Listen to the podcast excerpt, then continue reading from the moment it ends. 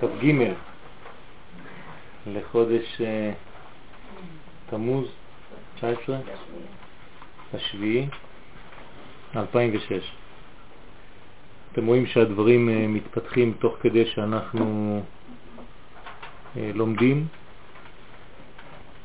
וזה רק מראה לנו כמה התהליך שאנחנו נמצאים בו הוא תהליך שמתחיל להתמהם, להתרקם יותר ויותר מהר. אה, יש אה, שלבים, והשלבים אה, מתפתחים במהירות גדולה מאוד, הרבה יותר גדולה ממה שהיה עד כאן, בגלל שהזמן דוחק ואנחנו מגיעים לשלבים שנקראים בלשון חז"ל עקבתא דמשיחא, וזה אומר שאנחנו מדברים על העקבים דווקא.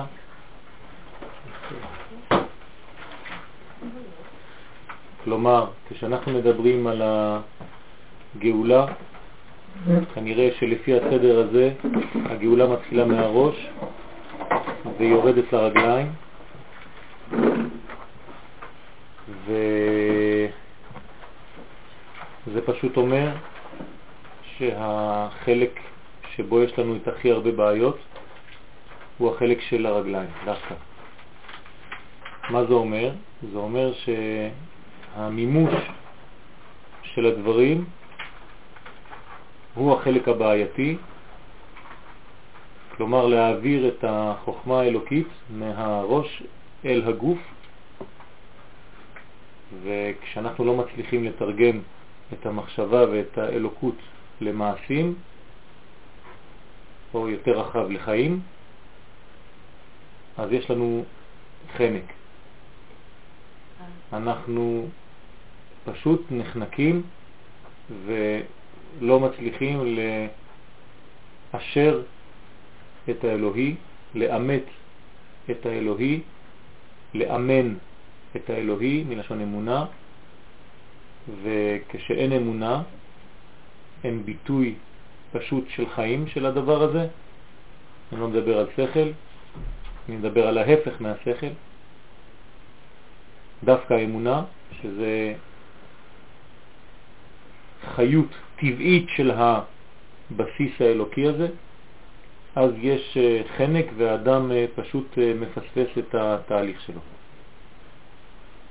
צריך לדעת שבמלחמה נאמר בספר במדבר ל"א, כשהקדוש ברוך הוא מדבר ואומר למשה, ויאמר משה וידבר משה לעם לאמור, החלצו מאיתכם אנשים לצבא ויהיו על מדיין לתת את נקמת השם במדיין. כלומר, משה רבנו מדבר אל העם, ויש תופעה מאוד מיוחדת, העם יוצא אלף למטה, אלף למטה. מה זה אומר? שכל שבט נותן אלף חיילים. גם שבט לוי, שבדרך כלל יושב ולומד. שבט לוי זה חכמי ישראל, זה הרבנים. גם הם יוצאים אלף מהשבט הזה, וזה אומר שיש בעצם קונצנזוס של כל העם והסכמה מלאה לצאת למלחמה נגד מדיין. מי זה מדיין? אלה שבעצם מביאים מדנים בינינו. לשון מדיין זה לשון מריבה וסכסוכים פנימיים. כלומר, כל עם שגורם בעם ישראל סכסוך פנימי, הוא בעצם נקרא מדיין. שהרי לפעמים אנחנו רואים שהם לא דומים למדיינים שאנחנו מכירים, אלא שקוראים להם מדיינים בגלל שהם בעלי מדנים ומריבות, והם גורמים בתוכנו שתהיינה כן, חילוקי דעות ובעיות פנימיות בעם ישראל. אבל החידוש זה ויהיו על מדיין לתת את נקמת השם במדיין ולא את נקמת עם ישראל. למה נקמת השם? כי פשוט אומר רש"י, מי שעומד נגד ישראל המלחמה בעצם עומד נגד הקדוש ברוך הוא. זה לא מלחמה נגד עם. אף אחד לא נלחם נגד עם. המלחמות שתמיד היו נגד ישראל ותמיד יהיו נגד ישראל, הן מלחמות, הן מלחמות נגד הקדוש ברוך הוא. מה זאת אומרת? נגד הבחינה שנקראת עם ישראל, לא נגד היחידים.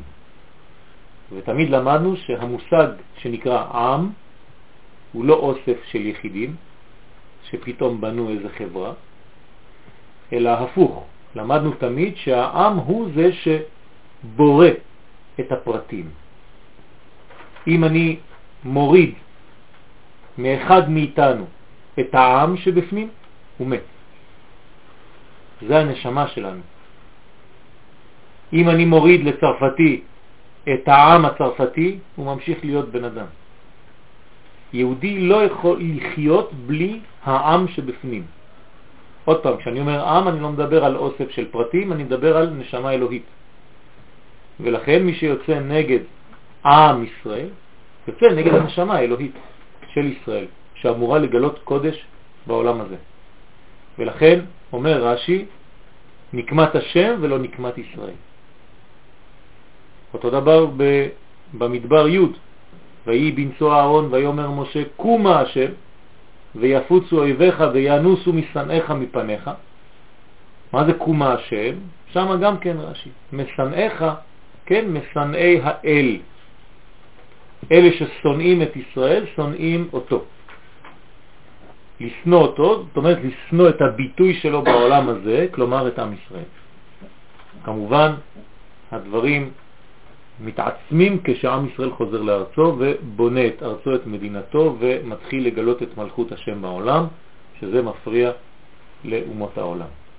ולכן זה בדיוק הדבר שאנחנו צריכים לעשות, להמשיך ולבנות, כי זה גילוי מלכות השם, וידוע שכשאנחנו מגיעים לשלב הביטוי המעשי של המלכות הזאת, אז אנחנו בעקבים של ההיסטוריה, ולכן בלשון חז"ל זה נקרא עקבתא דמשיחא, העקבים של המשיח, כי כל הקושי זה להוריד, לבטא, לחיות ברגליים, בחיים, כן?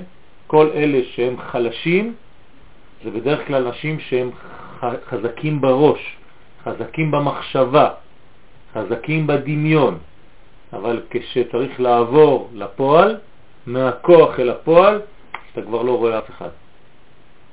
וזה הפחד של כל אלה שפוחדים להוריד את המנגנון הפנימי, הנשמתי, אל הרגליים. אז יש להם בעיות של רגליים, קראנו להם בשיעור אחר מרגלים. מרגלים מלשון רגליים, אלה שפוחדים להיכנס לארץ ישראל, כמו אלה שמבטלים את הנסיעות הקיץ לארץ, מחוץ לארץ, בגלל מה שקורה היום, הפחדנים למיניהם, כן? וכאן התחושה והתכונה שמעניקה לנו ארץ ישראל זה ההפך. זה מין עוצמה, כוח, רצון להילחם ולהיות חלק מהעניין הזה, ללכת לעזור, כן? מה שאנשים מחוץ לארץ לא מבינים בגלל שהפחד אוחז אותם, כי הם כבר התרגלו לסגנון חיים של גויים, כן? וארץ ישראל נותנת עוז ותעצומות וכוח פנימי לעם היושב בה. ולכן יש את העוצמה, וכשהיא מתבטאת בצורה לאומית, היא עוד יותר חזקה, ויש אווירה של אחדות וחיבור בין כל המדרגות. מאיפה זה בא? מהעומק הפנימי שלנו. כלומר, יש לנו מנגנון פנימי נשמתי שדוחף את כל התהליך הזה ולא מניח לנו לרגע מהפנים כלפי חוץ. זה אפשר להרגיש גם באופן פרטי אצל אנשים שהרוחניות שלהם גדולה מאוד, לא נותנים להם שקט נפשי, תמיד דורשים מהם מבפנים לפעול. וככה זה בעם ישראל, יש דרישה קולקטיבית של העם לפעול. מאיפה זה בא? מהפנים, מהנשמה האלוהית שבנו, שלרגע לא נותנת לנו מנוחה. צדיקים אין להם מנוחה לא בעולם הזה ולא בעולם הבא. וצדיקים הם אלו שגרים בארץ ישראל, ועמך כולם צדיקים בתנאי שלעולם ירשו ארץ. מי שגר בארץ ישראל נקרא צדיק.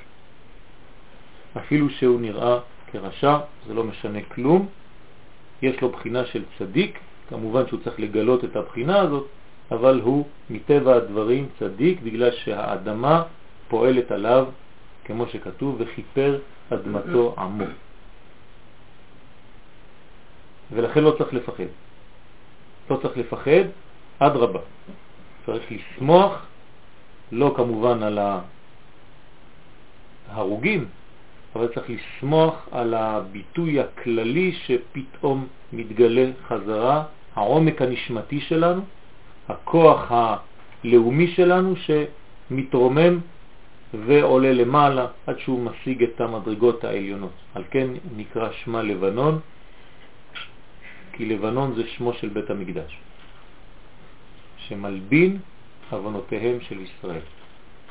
כארז בלבנון יסגה, כן, יסגה זה מעלה אותנו. כלומר, הכוח הלבנוני הוא לא כוח של שם של מדינה שנמצאת בצפון ארץ ישראל, אלא מצפון תיפתח הרעה הגשמית, אבל מתוך הרעה הגשמית כוח לאומי וביטוי עוצמתי של התכונה הישראלית שנמצאת בתוכנו, שמעלה אותנו בעל כורחנו אל המדרגות הפנימיות שלנו, האמיתיות שלנו, ומלבין כן, את כל אבונותינו. מה זה להלבין? יש כלל בקבלה, אין הדברים נמתקים אלא בשורשם. כשרוצים להמתיק דינים צריך לחזור לשורש. כמו רופא, אם הוא רוצה לרפא חולה, הוא לא יכול לרפא את החיצוניות של המחלה, אלא לחזור לשורש. כך כל מה שקורה לנו זה מין מחלות, כן? מלחמה, יש גם מחלה בתוך מלחמה, צריך להבין שזה אותן אותיות, רק יש תוספת של משהו אחר, אבל זה מחלה, זה לא דבר נורמלי, אבל מתוך המחלה יש גם את אותיות החלמה בתוך מחלה, נכון? אותן אותיות. כלומר, מתוך המחלה אנחנו מחלימים, ואיך מחלימים? על ידי שעולים למעלה, כמו חלום. זה אותם שורשים, אותן אותיות. כלומר, עולים למעלה, כמו החולם שלמעלה מהאות ו', נקרא חולם, נקודה למעלה. מאפשר לנו לעלות, כן, להתרומם למדרגה שהיא לא שכלית, לא הגיונית, לא רציונלית, אלא אמונית. לא לומדים להיות יהודי באוניברסיטה, חיים וזהו. זה הכוח של עם ישראל. לא ללמוד ערכים על ידי שיעורים תיאורטיים של איך אני צריך להיות. לא. הביטוי היהודי האמיתי הוא למעלה מהשכל. אסור לנו לצמצם את הכוח האלוקי לכוח של שכל, שאם אני מבין, אז אני עושה. הדברים שאני לא מבין, אני לא עושה. זה דוגמה של היוונים, עם ישראל אסור לו להתנהג בצורה כזאת, עם ישראל עושה, נעשה ונשמע, מתוך העשייה יש לו את התכונות האלוקיות שזורמות דרכו והוא נפתח. לכן אסור לנו לפחד, כי בין כה וכה אנחנו אמורים לגלות את הקודש הזה והוא עובר דרכנו, וזה היעד שלנו והייעוד שלנו בעולם הזה, לגלות את האלוקי. עם זו יצרתי לי, תהילתי יספרו. נולדנו, נברנו, רק כדי לעשות דבר אחד, לספר את כוחו וגבורתו של הקדוש ברוך הוא בעולם. וכשאנחנו מנצחים במלחמה, הוא מנצח, לא אנחנו, ואנחנו נותנים לו כבוד וקידוש השם. אם חז ושלום אנחנו מפסידים במלחמה, זה חילול השם. לכן אנחנו חייבים לנצח כי הוא הנצח, והוא הניצחון. אז לנו אפשרות אחרת, אין לנו אפשרות אחרת אלא לנצח, וכדי לנצח צריך לדעת קודם כל למי מגיע הכוח ומאיפה הכוח שלנו, כי הוא נותן לך כוח לעשות חיל, ואין לך מעצמך שום דבר כי אם הכוח שהוא נתן לך. על הבסיס הזה אנחנו ממשיכים את השיעור שלנו בתהליך הגאולה. התפתח חיישוב בארץ ישראל, בצד שמאל, ייבנה הבניין הלאומי, זה הגוף, אמרנו שהגוף קודם לנשמה בפיתוח, בהתפתחות, שמבלעדיו אי אפשר שתתגלה הנשמה בעולם הזה, כי חייב שיהיה גוף, לכן חייבים לבנות את הגוף, שוב פעם, במושגים אחרים כמו שאמרנו מקודם, חייבים לרדת לרגליים, זה הגוף. בלי רגליים אי אפשר שתתגלה הנשמה, לא נותנים נשמה אם אין גוף. מתוכו יהפוך רוח גדול. מי זה הרוח הזה? רוחו של מלך המשיח, שהוא כבר, כן, ורוח אלוהים מרחפת על פני המים כבר בבריאת העולם. זה אומר שהפוטנציאל המשיחי הוא בעצם המלווה כל אורך ההיסטוריה ודוחף עד לגילויו הסופי. נשמת האומה תתעורר לתחייה. הנשמה הלאומית שלנו זו הנשמה האלוקית שבנו, היא נקראת עם ישראל או כנסת ישראל, יש לה הרבה שמות, כן? בת שבע, מלכות וכו', באר שבע, הרבה הרבה הרבה שמות נקראו, היא נקראת בהרבה שמות, ירושלים, כן, וכו' וכו', והיא מתעוררת כמה לתחייה. מעומק טבעה תכיר את כל מהותה. כלומר, דוחפים אותנו להכיר את המהות שלנו, מי אנחנו, ואנחנו חייבים לשאול את עצמנו את השאלות האמיתיות, ואם אנחנו לא עושים את זה לבד, אז דוחק, דוחקים אותנו עד שנשאל את השאלות האמיתיות. מה עשינו, ואולי טעינו, וחוזרים בתשובה. חזרה בתשובה זה לא רק במובן דתי, להתחיל להניח תפילין כל יום, זה תוצאה שיוצאת החוצה באופן טבעי. התשובה זה כשמתחילים לענות על שאלות, זה נקרא תשובה. יש לך תשובות לשאלות. כלומר, התשובה היא לא איזה פן דתי, כן, דתי גלותי, אלא תשובה לשאלות שאני שואל את עצמי. כלומר, כשאני מתחיל לענות ויודע לאיזה כיוון אני מתקדם, אז יש לי כבר תשובה. מעוצם כוחה תכונן את סדרי חיי העצמיים, כלומר עצמאות ועצמיות. אני חוזר אליי בסוד הכתוב לך לך. לך לך, לא נאמר תעוף מפה, אלא לך לך. תחזור לעצמך, לך לכיוון של לך. כלומר, כל אחד מאיתנו והעם, כן, בכללו, חוזר אל עצמותו, אל עצמיותו, אל העצם הפנימי שנמצא בו. כלומר, אל האלוקי שזורם באור הקו. התפרץ הכוח הפנימי כהר פרצים, כאן יש אה, ביטוי לחוצפה של הדור, כלומר שגם בתהליך הזה יהיו מדרגות של חוצפה, של התפרצויות, שלא נוכל אה, כל כך לסגור אותם במגירות, כן? אבל לא צריך לפחד, אני קורא לכם מאורות התחייה של הרב קוק בדף ס"א, פסקה ז', השאיפה לרוח הקודש העליון, רוח הקודש המתדמה לרוח גיבורים, עזורי כוח אלוהים שיהיה לנו בימים מקדם, בעת אשר הכירה האומה את עצמה בגלוי, כלומר כשאנחנו נגיע לשלב הזה, יהיה לנו אור פנימי, כי מהאור הפנימי הזה אנחנו נדחקים לפינה כדי לגלות את זה, היא מתגברת והולכת, אבל דרך הזרמתה, שימו לב, היא פורצת גדרים. יהיו כמה גדרים שנפרצים, ואז כל האנשים המאוד מאוד אה, מרובעים יגידו, אוי ואבוי, תראה, יש פרצה. נכון, זה לא טוב, אבל לא צריך להגזים ולא צריך לפחד, כי זה חלק מהתהליך, היא מוחקת צורות של תמימות רגילה. כלומר, זה בא ונותן בעיטה בכל הדברים המאוד מונחים, שכבר הרגלנו את עצמנו, יש דור חדש שבא וקצת מפרק לנו את כל התזות והמיתוסים שלנו, הוא מאבדת על ידי זה אוצרות חיים נשגבים, זה נכון, זה מאבד הרבה כוח, הרבה אוצרות שגנזנו ושמנו בצד כדי להכין את הגאולה שלנו, ולכאורה נשאר המצב היום ונורא, אומר הרב קוק, כריח מכאן ומכאן, כלומר דור שמרוקן אותנו ומאבדים בדבר הזה הרבה הרבה מהנוצות שלנו. שימו לב, אבל השלב הבא, אומר הרב, אבל אין זה כי אם מעבר. לא לפחד. זה מעבר תכף אנו צריכים לגשת אל ההזרחה העליונה. מיד תחזור לעניינים, זה כמו אדם שחוטא. נו, היום בתשע בבוקר עשית חטא. מה אתה צריך לעשות בתשע ועשרה? להמשיך לחיות ולהתחרט ולהגיד, טוב, עכשיו אני רוצה לבנות את עצמי. אבל אם בתשע ועשרה, בתשע ורבע, בתשע וחצי אתה בוכה ובוכה ובוכה ובוכה, בעשר אתה כבר מעניש את עצמך, ב-11 אתה כבר לא תסלח לעצמך לעולם, ואז תשכח שהקדוש ברוך הוא יסלח לך. כמו שראינו בפסקה בשמונה קפצים, אם האדם רוצה שיסלחו לו, אז הוא צריך לסלוח לעצמו. כלומר, צריך להתקדם. לא להישאר בחץ תקוע במדרגה של אז. זה גם כן בעניין של בעיות בין אדם לחברו. יש אנשים שנתקעו בבעיות שכנות שלפני חמש שנים, ואם תשאל אותם למה אתה ברוגז איתו, הוא יגיד, אני כבר לא זוכר בכלל מה קרה. כן? אבל נשארתי תקוע שם. ומבחינה פסיכולוגית זה שווה גם כן לאנשים שכשהולכים לעשות להם טסט, רואים שהגיל שלהם הוא גיל 40, אבל מבחינה מנטלית הם נעצרו בגיל 13.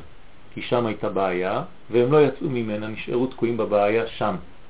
כלומר, אנשים תוקעים את עצמם באיזשהו שלב בחיים ולא מתרוממים משם. אז יש לך זקנים בני 75-80 שהם בני 17. כי בגיל 17 הבחורה עזבה אותו, ומאז הוא תקוע במחשבה הזאת, וכל החיים שלו הלכו לאיבוד בגלל כביכול אותה נפילה. הוא לא ידע לצאת משם ולהתרומם משם ולבנות מהנפילה הזאת את חייו. כלומר, יש לנו גם כן תכלית בנפילה. כשמשה רבנו שבר את הלוחות, הקדוש ברוך הוא אומר לו, אשר שיברת. מה זה אשר שיברת? אומרים חכמים, יישר כוחך ששיברת. מה זה יישר כוח?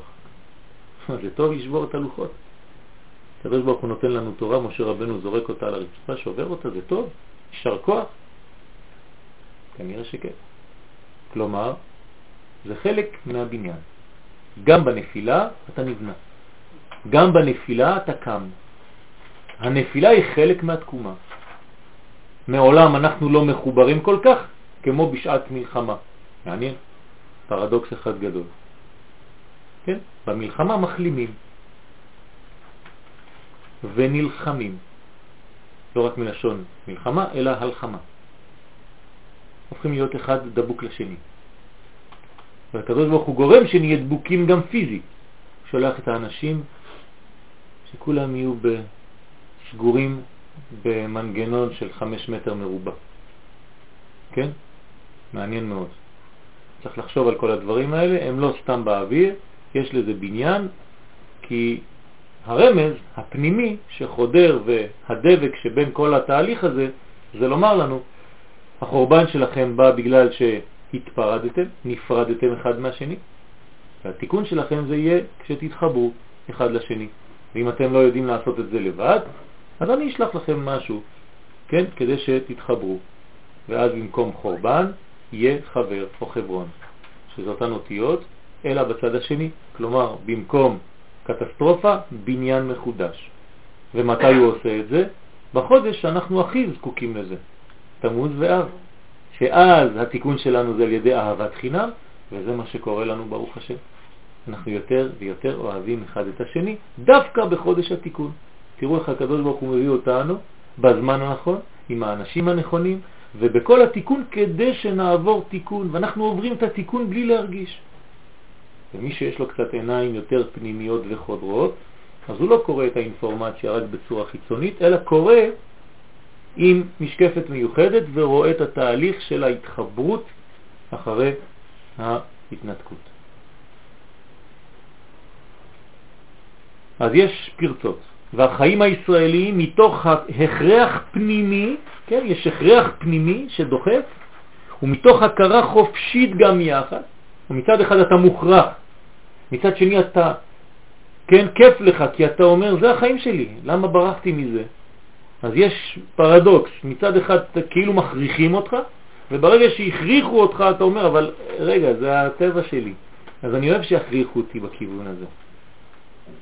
חבל שלא הערתם אותי לפני, כי זה כמו אחד שישן והוא הפסיד איזה משהו חשוב, ואחרי זה כל היום הוא בוכה, למה לא הערתם אותי? למה לא הערתם אותי? תגיד לו, אבל הערנו אותך קצת ככה. לא, לא קצת, היית שופך עליי מים, רציתי להיות בטיול הזה. כן, אז מצד אחד זה מפריע לו כי הוא לא ישן, מצד שני הוא הפסיד משהו. אז מצד אחד זה מעיק לו, זה מפריע לו. הדקה הראשונה של ההתעוררות הזאת כן מפריע לו, אבל אחרי חמש דקות הוא רואה את האווירה ואת כל העניין והוא היה נותן הכל כדי להיות חלק מהדבר הזה. הכרח שהוא החופש היותר גדול. תראו איזה פרדוקס. הכרח שהוא החופש הכי גדול שיש. כשאומרים לנו לשמור שבת, מצד אחד זה נראה כהכרח, מעצבן, עוד פעם להיות תקועים 24 שעות, וכשאתה מתחיל לטעום, טעמו וראו כי טוב. פתאום אתה אומר, תכריחו אותי עוד לדברים כאלה. איזה כיף. פעם ראשונה שהכרח עושה לי כל כך הרבה תענוג. רק מי שטעם יודע. החופש של מה שמאיר ודוחק בתוכיות הנשמה הוא מוכרח להיוולד ולהופיע. כלומר, יש איזה מין תינוק עובר בפנים שהוא בתהליך של מעבר ושהוא דורש יציאה. כן, מי החליט שהתינוק יצא? למה יש צירים? אה? אף רופא היום לא יודע מה זה צירים. שום רופא לא יודע מה זה צירים. לא יודעים מאיפה זה בא. לא מבינים את המנגנון הזה, כן? אבל מי שלומד קצת פנימיות, אז הוא יודע איך עובד התהליך הזה, אני לא אכנס עכשיו לפרטים, אבל יש לזה סדר עליון שהיום לא יודעים את זה, ולא יודעים גם כן איך הדם של האישה הופך להיות חלב, שהתינוק שותה. אותו דם הופך לחלב. מה זה הדבר הזה? כן? כלומר, יש כוח הכרחי פנימי שאומר, אני רוצה לצאת, נמאס לי. לא שואלים אותך אפילו. ברגע שזה צריך לצאת, זה יוצא. הלידה של המשיח, של המשיחיות, של הציונות של העם ישראל שחוזר לציון, הוא בדיוק כמו לידה, ולכן קוראים לזה חבלי משיח, כמו חבלי לידה. אבל בחבלים האלה יש חבלים, חבלות ומחבלים. זה אותו שורש. זה חבלי משיח, זה המחבלים שלפני ביאת המשיח, שככל שאתם רואים את הרעש הגדול, זה אומר שהצירים מאוד מאוד מתחילים להתקרב, ואם כל חמש דקות יש לך צירים, זה אומר שהמשיח עוד מעט נולד. אז אין הרפאיה. עכשיו מיד שולחים כל חמש דקות, כן, איזו הזעקה, עוד צירים ועוד צירים כצירי יולדה, כן, מלשון צרות. יעשו באותו הצביון הראוי להם, אשר יביא את התשובה הגדולה, ואז תהיה תשובה גדולה. כלומר, אנשים יבינו, יבינו פתאום. יבינו שהם טעו, יבינו שהתוכנית שהם בנו לעצמם, והאשליות, וכל הבלבולים, הכל היה שקר וכזב, וכולם נרדמו, וניסו להאכיל אותנו כל מיני שטויות, ופתאום כולם מתעוררים, ואותם אנשים שלפני כמה חודשים, כן, צריך לצאת, כבר נמאס, צריך לצאת מלבנון, אין לנו מה לעשות שם. אותם אנשים פתאום לא אומרים כלום, אבל הם חוזרים בתשובה, בשקט, בלי לומר, ואף אחד לא מעליב אותם, כי כך דרכה של כנסת ישראל. הם אומרים, כן, כבר שש שנים יצאנו והם הרגו והתחילו לאגור אה, נשק ושם אגרו טונות של זה, אותם אנשים. אתה אומר להם, רגע, רגע, אתה לא היית בעד שנצא? ונברח משם. עכשיו אתה אומר שעשינו טעות? כן, אף אחד לא אומר את זה, אבל כולם יודעים. כולם יודעים. וכולם מתחילים להבין את כל השטויות שאנחנו עושים בדרך כלל. אבל לא חשוב, אתם רואים שהקדוש ברוך הוא עושה את הגאולה, הוא מתקדם. עם כל השטויות שלנו הוא מתלבש במצב שאנחנו בונים, והוא ממשיך את הגאולה גם במצב הזה. זאת אומרת, אם אנחנו יוצאים מהרולס רויס ונכנסים לאופנוע, הקדוש ברוך הוא ישתמש באופנוע הזה לגאולה. אתה לא רוצה אופנוע, תיכנס לאוטובוס, גם דרך האוטובוס יעשה את הגאולה, אין לו בעיה. לא יהיה בדרך יותר קשה. נכון, זה יכול להיות יותר קשה. קשה לנהוג, קשה, כן, אבל הדרך היא דרך של תהליך של גאולה, של תורה גואלת, ואנחנו לא יכולים לברוח מזה. אנחנו מחויבים ליום החופה שאנחנו מצפים לו. ואז יהיה חיבור, חיבור בין אה, שורשים ותוצאות. זה סוד והשיב לב אבות על בנים ולב בנים על אבותם. זה לא רק חיבור בין, בין האבא. האבא זה השורש, זה הסיבה, והבן זה התוצאה. אז בסוף נבין את הסיבות והתוצאות. כן? אבל גם כשלא נבין אותם נראה, כי לא הכל אנחנו צריכים להבין. כי אם אני רוצה להבין הכל, זאת אומרת שאני מכניס את התהליך בהיגיון שלי. וכל דבר שיוצא מההיגיון שלי, אני לא פרשן פוליטי, אז אני זורק. זה לא ככה עובד. יש הרבה דברים שאנחנו לא יכולים להבין, ורוב הדברים אנחנו לא יכולים להבין, כי אנחנו במדינה, בארץ, שהיא מחוץ לחוקי הטבע. כן? זו הפסקה הראשונה של הרב קוק בספר אורות, ארץ ישראל איננה דבר חיצוני. אי אפשר להבין את ארץ ישראל בעניין חיצוני. ולכן ארץ ישראל היא חטיבה עצמותית קשורה בקשר חיים עם האומה.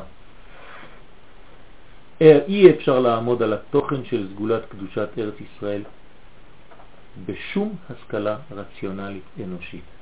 תשכחו, מכל הרציונל בארץ ישראל אין רציונל, אין היגיון. מי שחושב שבארץ ישראל יש היגיון הוא פשוט טועה. אז איך אפשר להבין? כי אם ברוח השם אשר על האומה בכללה. תלמד מה זה אומת ישראל, תלמד אמונה, שם תלמד את תהליך הגאולה, ואז תבין את התהליך שהוא לא תהליך עם סדר אנושי, אלא עם סדר אלוהי. אבל יש לו סדר, כן? כל זה הסדר האלוהי. מי שלומד מבין את התהליכים לפי הסדר האלוהי. את התשובה מאהבה, ואז אנשים חוזרים, כן? מאהבה. לא בגלל שהכריחו אותם, אלא בגלל שהם מרגישים שזה הטבע שלהם, פשוט חוזרים לטבעיות שלהם. פתאום כולם שמחים, פתאום כולם מרגישים כוח, אפילו בעת שהיא אמורה להיות עת צרה, יש עוצמה כזאת, שמחה כזאת של פנימית, כן, של צריך להמשיך כי פתאום אנחנו מרגישים שאנחנו עושים אה, ומגלים את המוסר האלוקי בעולם, שכל כך ברחנו ממנו. בלי שום נפילה חומרנית, לא ללכת לאיבוד בחומר, כי אם תשובה פנימית נובעת מעומק האמת שבאור החיים של הנשמה. הנשמה אומרת לך בדיוק מה לעשות, אתה פשוט צריך להקשיב לה, לבנות את הכלים המיוחדים שמוכשרים להקליט את ההודעות הנשמתיות. כן, הנשמה משדרת וצריך לשמוע. מי ששומע את הקולות הפנימיים של הנשמה, אז הוא יודע מה לעשות. מי שלא שומע, אז הוא כן, תמיד הולך לרוץ ימינה שמאלה כדי לבנות מערכות חיצוניות שיעזרו לו מבחוץ. וכל העזרה היא באה מבפנים. כמה שיותר פנימה, בלך לך, שם תמצא את עצמך. כמו שאומר הקדוש לאברהם, כאן, בחוץ לארץ, כשעוד לא נכנסת אל עצמך, אין אתה זוכה לבנים. שם אתה זוכה לבנים. מה זה אומר? שם יהיה לך תוצאות, שם יהיה לך בניין. לפני שאתה נכנס לשם, אין לך בניין, אין לך תוצאות חיים. אתה פשוט הולך להפך מהחיים, אתה מתקרב חז ושלום למיטה. אתה רוצה למצוא את עצמך? כשתחזור שם, שם אגלה שמך בעולם. כלומר, כשתגיע ללך, כן? מעניין שלך זה בגמטריה לך, זה אותו דבר. לך זה 50 ולך זה 50, למדך, למדך. זה פעמיים לך לך, זה אותו דבר. כלומר, ההליכה שלך זה עד הגעה למקוריות, לעצמיות, שם אתה זוכה לבנים, שם יתגלה השם שלך בעולם. כי מה יש בתוך השם שלך? אני. כי שם השם נקרא עליך ויראו ממך. אז כל האומות יפחדו ממך. מה אנחנו רוצים להחזיר לעצמנו היום? אתם לא שומעים החדשות? את כוח ההרתעה. שיבינו שכללי המשחק השתנו. שנחזור למה שהיינו בהתחלה כשערבי אחד היה רואה אותנו, אפילו היו 50, 60, 100, היו זורקים את הנעליים ורצים בחולות. אבל קרה משהו, הם לא מפחדים. למה? כי כוח ההרתעה שלנו ירד, התפוגג. למה? כי שידרנו חולשה. אבל כשנחזור לכוח ההרתעה, איך חוזרים לכוח ההרתעה? פשוט חוזרים לעצמנו. זה לא שאני מתחפש למישהו. אני, אני, אני אוהב את עצמי, אני מכבד את עצמי, אני מכבד את הלאום שלי, אני גאה בו, אני גאה בחייליי, אני גאה במדינתי, אני גאה בכל מה שיש לי, ותראו שהאחרים יתחילו לפחד יותר ויותר. פשוט מאוד. לא צריך לפעול בעוצמתיות, וזה הכל בפנים, זה הרגשה שלנו. כשאתה בטוח במה שאתה אומר, הילדים מקשיבים לך, נכון? אם אתה קצת מהסס, הם קולטים את ההיסוס הזה, והם לא עושים. מורה שנכנס לכיתה, זה לא בגלל שהוא צועק שיקשיבו לו, הפוך, יהיה לו כל מיני אווירונים ומטוסים של נייר, כן? אבל כשהוא יודע מה הוא אומר, והוא עומד על מה שהוא אומר, והוא חזק במה שהוא אומר, אז כולם מקשיבים לו. וזה הופך להיות כבוד ויראת כבוד. זה יכול להיות הילדים הכי מופרעים בעולם, ברגע שהשיעור בא ומרתק אותם, והרב יכול רק להסתכל, או המורה בעיניים של התלמיד, והתלמיד מיד משתתק, כן? כי הוא מבין שיש לו עסק עם מישהו שהוא יודע לאן הוא הולך, ולא אחד שבא לעשות לו בייביסיטר, ונותן לו ריטלין כדי להרגיע אותו. אז יש שינוי. בתהליך זה משתתפים, והכרח הוא שישתתפו כל הכוחות שבאומה. כלומר, אפילו הכוחות המתנגדים, כן? אפילו השבירות, אפילו המשברים, אפילו הכוחות החלשים, גם הם משתתפים. התזה והאנטיתזה, שניהם בונים את האחד. כמו שכתוב בפסוק, וזה הסוד שלו, ויהי ערב ויהי בוקר יום אחד. לכאורה יום זה יום. למה ערב? כי גם הערב, גם האנטיתזה של היום והיום עצמו, האנטיתזה של הלילה, הם אחד. כלומר, אם אתה רוצה להבין נושא, תבין את הנושא ואת ההפך. אם לא תבין את ההפך, לא תבין את הנושא. אתם מבינים מה אני אומר? אם אני רוצה ללמוד גאולה, אני צריך ללמוד מה זה גלות. אי אפשר ללמוד גאולה בלי לדעת למה אני חסר גאולה, כלומר ללמוד גלות. אם אני רוצה ללמוד כלל ישראל, אני צריך ללמוד את הפרטיות. מה הסכנה שבפרטיות? איך הגעתי לנפילה אגואיסטית? ואז אני חוזר לכלל. אם אני רוצה ללמוד על היום, אני צריך תהליך של לילה. ולכן כל התהליך שאנחנו עוברים אותו הוא נקרא לילה, ביחס לזמן הגאולה שיקרא יום. ויהי ערב ויהי בוקר יום אחד. להביא אורה עליונה זו לעולם צריכים עבודת צדיקים מלאי חסד עליון. כלומר, זה דור מיוחד שיהיו בו צדיקים שהם מלאים בחסד. איך אתם רואים שהם מלאים בחסד? כל מה שאומרים להם, ראית מה עשו זה, ראית מה אלה עשו? אני אתן להם סבלנות בעזרת השם, כמו סבא. כן, האבא והאימא מתעצבנים והסבא אומר, לאט לאט, בעזרת השם. והילדים אוהבים את הסבא יותר. כן, הכל זורם עם הסבא. פתאום הם ילדים טובים, פתאום אין מריבות, פתאום הכל בסדר. למה? כי יש לו סבלנות, הוא רואה ערך אפיים זה נקרא. כן? והאימא תמיד בלחץ, והאבא תמיד בלחץ, והכל מריבות ונגד, וזה זה לא עובד. כן?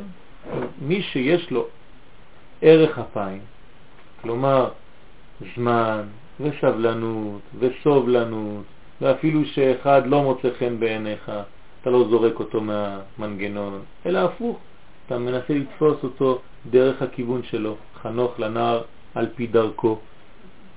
כן? ואז גם כי יזקין לא יסור ממנו, הוא לא יעזוב יותר, כי מצאת את הכיוון שלו.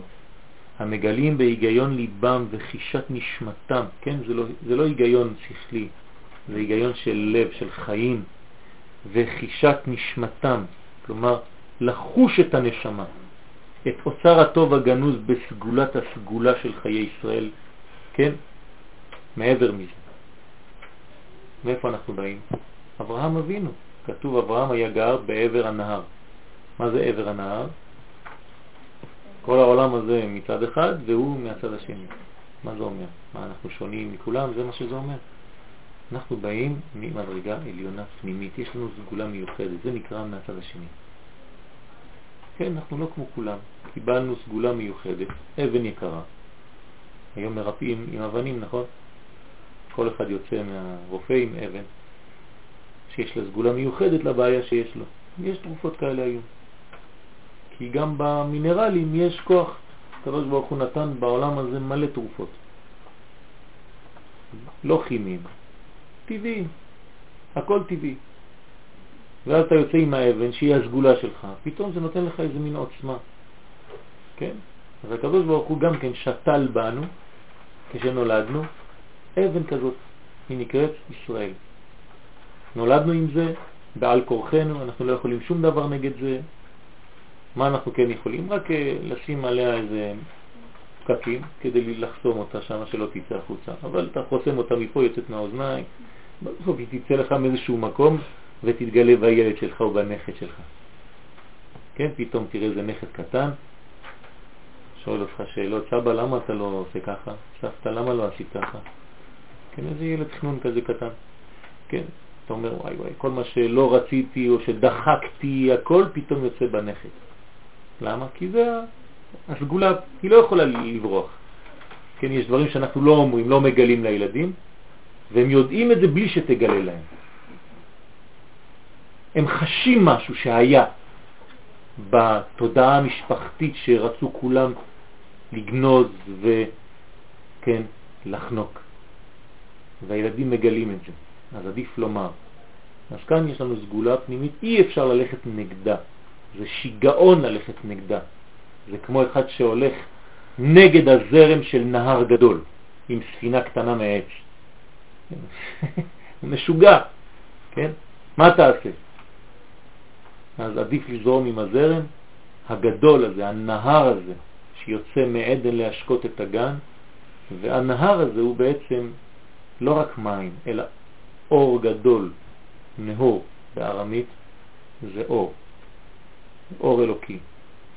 אז הכל קשור בקדושת האבות, יש לנו עוצמה פנימית, חבל שאנחנו בורחים, אנחנו מאבדים אנרגיות רק במאמצים לברוח מעצמנו.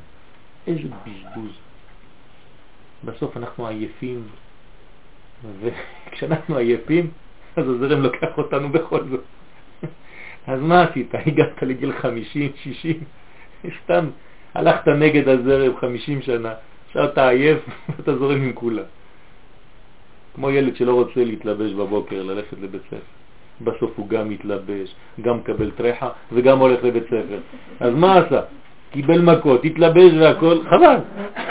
בסוף אתה מגיע לשם. אנחנו ילדים קטנים, הולכים נגד הזרם, הולכים נגד עצמנו.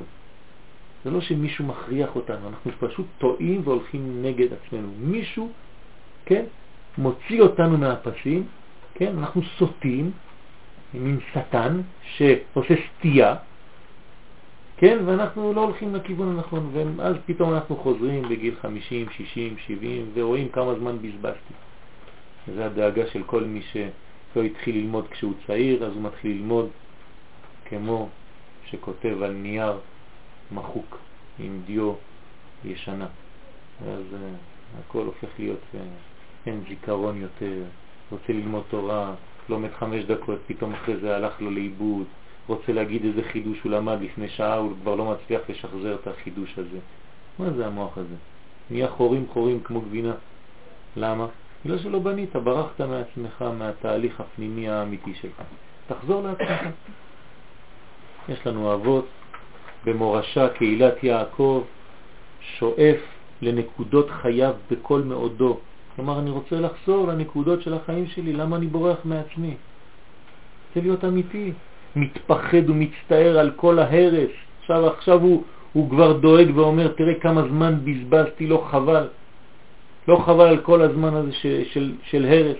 אז אומרים לו, על כל פנים, אל תצטער, תמשיך. עם כל ההרס הזה, תיבנה מחדש. זה מהר מאוד, הבניין הוא מהר מאוד. כשאני רואה תלמידים בישיבה שהגיעו לפני שלושה חודשים לישיבה, אין הבדל עם תלמיד שהיה פה כבר חמש שנים. מדהים. פשוט מפחיד. אתה רואה בחור שהכרת אותו, שלפני חמישה חודשים הוא לא למד בכלל, והוא כבר חמישה חודשים יושב עם אלה שלומדים, אתה נכנס לישיבה ואתה רואה אותם ביחד מתווכחים, אתה לא יודע מה ההבדל ביניהם בכלל. למה? כי יש מנגנון פנימי של השלמת החסר. הקדוש ברוך הוא עוזר להשלים מהר מהר מהר את החסר. זה לא לפי הסדר האנושי ההגיוני כמו מתמטיקה. כשאני לומד ספר מפה, הקדוש ברוך הוא נותן לי כאילו למדתי שלושה. הוא לא אומר לי. ופתאום אני מגלה שאני יודע דברים שאני לא יודע מאיפה אני יודע אותם. יש מנגנון כזה, פנימי. כשלא סופרים, כשלא עושים חשבונות, אז הקדוש ברוך הוא נכנס. הייתי השבוע אצל מישהו, הוא אומר לי, מאז שהוא התחיל לספור את הכסף שיש לו ולעשות חשבונות, העסק לא עולה. אמרתי לו, זה כתוב בזוהר. אתה לא נותן לקדוש ברוך הוא להיכנס לארנק? הוא אומר לי, איך נותנים לקדוש ברוך הוא להיכנס לארנק? אמרתי לו, אל תספור. כשאתה לא סופר, אז הוא יכול להוסיף. אבל אם ספרת בול, אם הוא יוסיף לך, אתה צריך לצעוק ברחובות, השתגעתי, הנה הקדוש ברוך הוא הוסיף לי. אז כבר לא יאמינו לך. אז אל תספור, ותראה שיהיה. אבל צריך אמונה.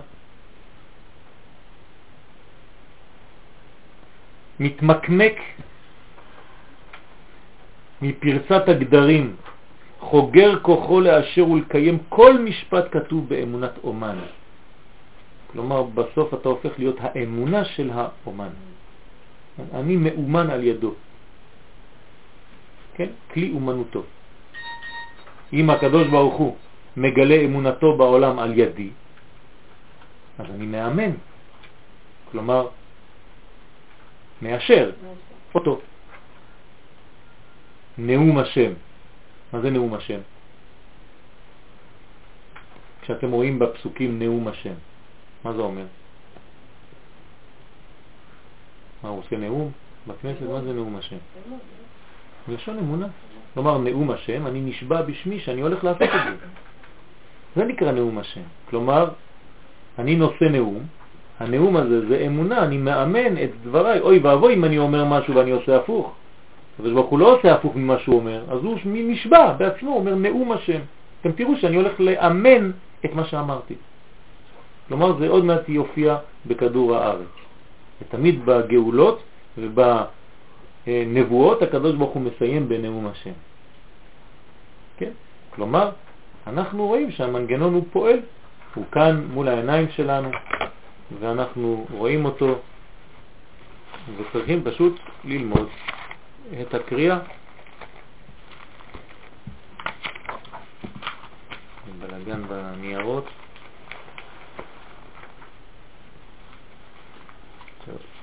לא רציתי לקרוא לכם משהו ש... הנה, זה הנבואה של פרשת מטות. שבוע שעבר, נכון? היינו צריכים לקרוא הפטרת פנחס, אבל חכמים אמרו לנו שכשיש מטות ומסעה, כלומר השבת הבאה, ביחד, אז אנחנו קוראים את ההפטרה במקום הפטרת פנחס של פרשת פנחס, הפטרת מטות. תראו מה כתוב שם. הקדוש הוא מדבר אל ירמיהו ואומר לו, מה אתה רואה? אומר לו, אני רואה מקל שקד. אומר לו, יפה מאוד, היטבת לראות. אתה יודע מה זה שקד? אני שוקד על דבריי לעשותו. אני לא מבזבז את מה שאמרתי. אמרתי, אני הולך לעשות את זה. אומר לו, מה אתה רואה עוד? אומר לו, סיר נפוח אני רואה. הוא פניו לצפון. סיר שפתוח כלפי הצפון. אומר לו, יפה מאוד. ויאמר השם אליי, מצפון תיפתח הרעה על כל יושבי הארץ. תקבלו קצת טילים. כי הנני קורא לכל משפחות ממלכות צפונה, כן, אני קורא לכל המשפחות שגרות בצפון, נאום השם. נאום השם, נשבע שאני אעשה את זה. ובאו ונתנו איש כיסאו פתח שער ירושלים. כולם יתחילו לחשוב על ירושלים. כלומר, תשובה. כן, על המושג ירושלים, לא על העיר. על כל מה שהלכנו לאבד. ובזכות אויבינו לא איבדנו. כן? איזה מזל שהם יורים עלינו. כי אם לא היינו נותנים הכל, נכון? אנחנו בתהליך של נתינת הכל. חינם. וכל חומותיה סביב וכו'. ודיברתי משפטי אותם, ונלחמו אליך ולא יוכלו לך, כי איתך אני נאום השם להצילך. הקדוש ברוך הוא איתנו. איך הוא איתנו? בהגה של הטייס, בקנה של הטנק. הקדוש ברוך הוא איתנו ברובה של החייל. הלוך וקראת באוזני ירושלים, כה אמר השם, זכרתי לך חסד נעורייך, אהבת כלולותייך, לכתך אחריי במדבר בארץ לא זרוע. אתם יודעים למה אתם תנצחו? קודש ישראל השם ראשית תבואתו. אתם קודש, אין לכם לאן לברוח. בראתי אתכם, אני מעביר את הגאולה שלי לעולם דרככם. כל אוכליו, כל מי שירצה לאכול אתכם, יאשמו רעה תבוא עליהם נאום השם. עוד פעם. שם החורבן הביאו על עצמם שבוע שלם לא יודעים מאיפה זה נופל עליהם, וזה לא נגמר. השאלה... זה שלב א'. השאלה זה לא ייגמר כי או שעשו הפסקת אש, וזה בעצם איזשהו משהו שהוא מקוון, ואז יכול להמשיך. אל תדאגי, הקדוש ברוך הוא, עם כל השטויות שאנחנו עושים, ממשיך את גאולתו. לא, לא, לא, בלי. חשבונות. אנחנו מנסים להבין דברים. ופרשנויות וכל זה, אנחנו רק צריכים לעשות דבר אחד, לחזור לזהות שלנו, ללמוד את עמנו, ללמוד את עצמנו, ללמוד מי אנחנו, את זהותנו, את פנימיותנו, אהבת ואמונת צדיקים, ולדעת שמה שאומרים חכמי ישראל זה דברים אמיתיים. ולא סתם שבדו מליבם, כל אחד בא ואומר הרגשות וחוויות ו... זה לא סתם כך. לפני שאנשים מקבלים, כן, צריך להיות הרבה הרבה דברים, כן? כשקוראים מי שמתפלל בבוקר,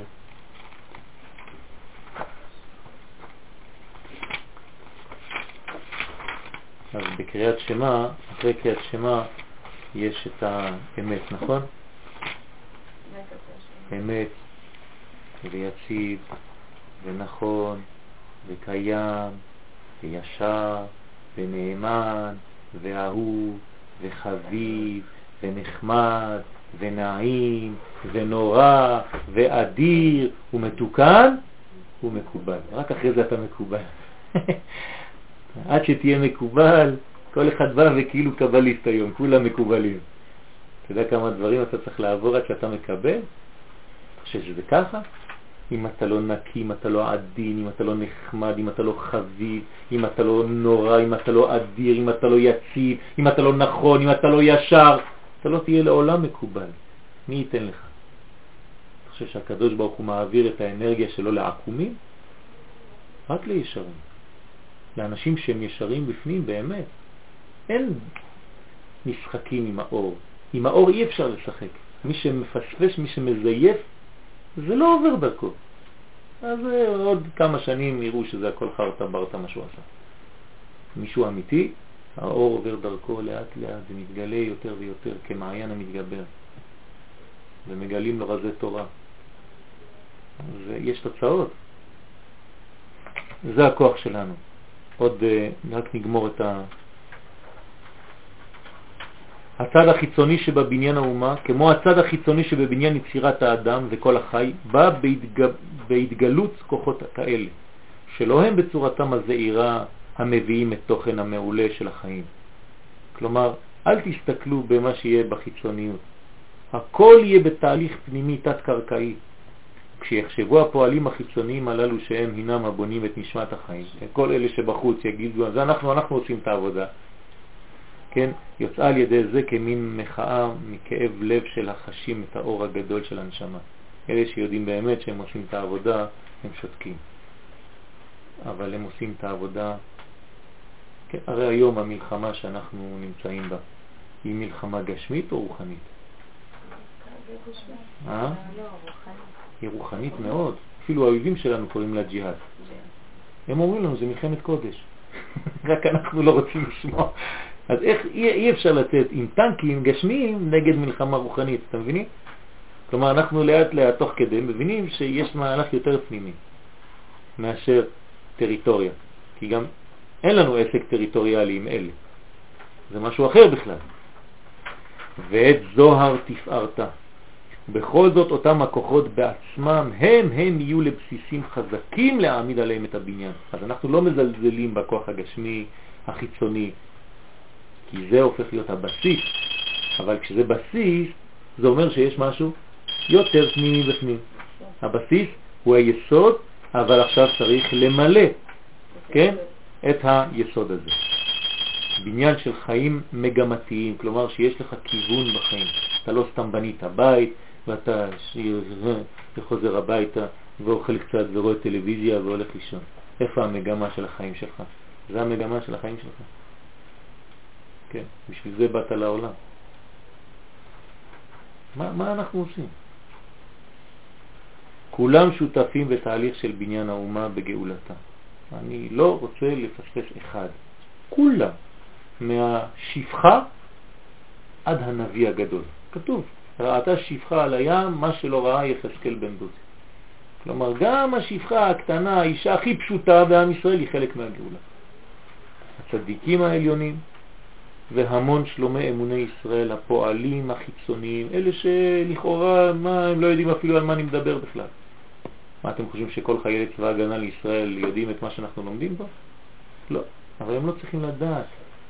כלומר, זה טוב שהם ידעו, אבל הם עושים את הדברים בלי לדעת. איזה צדקות, איזה אמונה. הולכים להילחם בשביל עם ישראל. יש יותר צדיק מזה? נותן את נפשו. ועוד אנחנו הטמבלים מפחידים אותם. הם הולכים לצלם אותם שם בקרב והם מביאים לו את אימא שלו בטלפון. טמבלים, כן? לא קראו את הלכות הרמב"ם. רוצים לנטרל את החייל הזה כדי שיתחיל לחשוב על המשפחה שלו ועל החברה ועל האימא ועל האבא. בהלכות מלחמה אסור לחשוב על אף אחד. אף אחד. אף אחד. אז האימא אומרת לבן, לא חשוב, זה כדי שאנחנו נלמד. תשמור על עצמך, בני היקר, אני דואגת לך. אז מה עונה לה הבן? אל תדאגי אני לא באתי לשמור על עצמי פה, באתי לשמור על עם ישראל. ככה. אמר לה, אבל תשמור על עצמך, בסדר, בסדר, עזבי אותי עכשיו. אני עכשיו באמצע העבודה. זה לא אומר שצריך לי, כן, אין יחס כבוד לאימא, אבל בזמן מלחמה צריך לחשוב על מלחמה. הרחוקים הרבה מרוח האומה הפנימית. אז גם אותו חייל שהוא רחוק מהרוח הפנימית, מכל השיעורים שאנחנו לומדים פה, הוא עושה את הדברים יותר טוב ממני. הקדוש ברוך הוא נמצא בשפיץ של הכדור שיוצא מהנשק שלו. כל האומה מאחורי האקדח הזה או הרובה הזה. אתם מבינים מה הולך פה? זה צדיקי האומה. איש על מחנהו ואיש על דגלו. כל אחד לפי ההתגלות. כלומר, מה שיש בעליון מתגלה גם בתחתון. אין גרגיר חול שהוא לא מלא מהקדוש ברוך אבל הוא מגלה את זה ברמה שלו, של גרגיר חול. ואני כעם ישראל, כבן ישראל, צריך לגלות בדיוק מה שיש בי, יש בגרגיר חול אותו דבר. אין פחות בו מאשר בי. רק אני צריך לגלות את זה ברמה שלי, והוא מגלה את זה ברמה שלו. אבל אני צריך לגלות את זה ברמה שלי, כי הוא מגלה את זה ברמה שלו. הוא לא משקר. אני כן יכול לפעמים לזייף. אז מבקשים ממני, אל תזייף, תהיה חלק אמין, כמו כל החתולים והכלבים, שאף אחד לא מתחפש למשהו אחר, הם בדיוק כמו שהם צריכים להיות. גם אתה תהיה איש, תהיה אדם אמיתי שחוזר למהות שלו ומגלה בדיוק ברמה שלו את מה שהוא בא לגלות. אל תזייף. אל תתחיל לקפוץ לי כמו, לא יודע מה, כשאתה בן אדם. תשחק את המשחק שלך כבן אדם. תהיה בן אדם, תופיע כבן אדם ותגלה את האלוהי דרך האדם, זאת אומרת, דרך כוח הדיבור שיש לך. וכשהדיבור יצא, הדיבור האלוקי, זאת אומרת שנהיה נביאים, כי זה מה שיצא מהפה שלנו. זה כבר לא דיבור שאתה מכין שיעור או אתה אומר דברים בגלל שלמדת אותם. פשוט יש לך זרימה אלוקית שיותר ויותר מופיעה דרכך וזה כוח האמונה, זה כוח הנבואה, וזה בבחינת חלום. בשוב השם את שיבת ציון היינו כחולמים. כלומר זה עובר את ההיגיון שלנו, את השכל שלנו, אבל המנגנון מתקדם והולך יותר ויותר מהר. עד שהשלבים שאנחנו עוברים עכשיו, שעוד מעט, כן, ילכו למדרגות קצת עליונות יותר, ו... גם יותר מסובכות, אבל עם תהליך ברור של גאולה בפנים, צריך לחזק, לחשל את העם הזה, לא לפחד, אלא לגלות את האמת האלוקית ולהגיד לקדוש ברוך אנחנו יודעים שאנחנו באנו לגלות אותך. אי אפשר לברוח לשום מקום, אין לנו לאן לברוח, כי אנחנו שואלים את זה במדרש, לאן נבוא ונלך, לאן נבוא ונלך. אז הקדוש ברוך הוא אומר לנו, מפני מה אתם מתייראים? כל מה שעשיתי לא עשיתי אלא בשבילכם. הגיע זמן גאולתכם, נאום השם עוד פעם. אני נשבע שאני הולך לגאול אתכם. אבל תעזרו לי, תפעלו איתי, תזרזו את התהליך, אל תשימו לי מקלות בנעליים וברגליים ובגלגלים. כן? תעזרו לי לגלות אתכם. אני ואתך, ואתה נעשה אותך. אני רוצה לעשות לכם את זה, כי, כי כל העולם נברא בשביל זה. ועכשיו מגיע הזמן. אז תעזרו לי, כן, תפעלו עם אל, כן, עם אל. כן, תעשו את העבודה, שנינו ביחד, תשלחו לי ונגלה ביחד את האלוקי, כלומר את מלכות השם בעולם. והמלכות הזאת הולכת ומתגלה, וככל שהיא תתגלה, כך גם אנחנו נראה אור הרבה יותר גדול ונבין דברים שעד היום לא הבנו בכלל. פתאום הדברים מתבררים, כל הדברים מתקשרים, ואנחנו נדע לעשות חיבורים בין, בין, בין כל מיני דברים שלא היינו יכולים לדעת. והרמה של התורה שהופכת וגדלה בעם, בעם ישראל היא תורה מאוד מאוד גדולה, מאוד פנימית, שלא היה בשום דור עד, עד הדור הזה. תדעו לכם שהתורה מתפתחת בצורה של, שעוברת כל, כל גבול שאנחנו מכירים. ואנשים שלעולם לא למדו ולא נפתחו לזה, פתאום מתחילים להרגיש את הצורך ואת הכוח הדוחף הפנימי הזה. אז תיתנו לזה לצאת. וננצח. תודה רבה.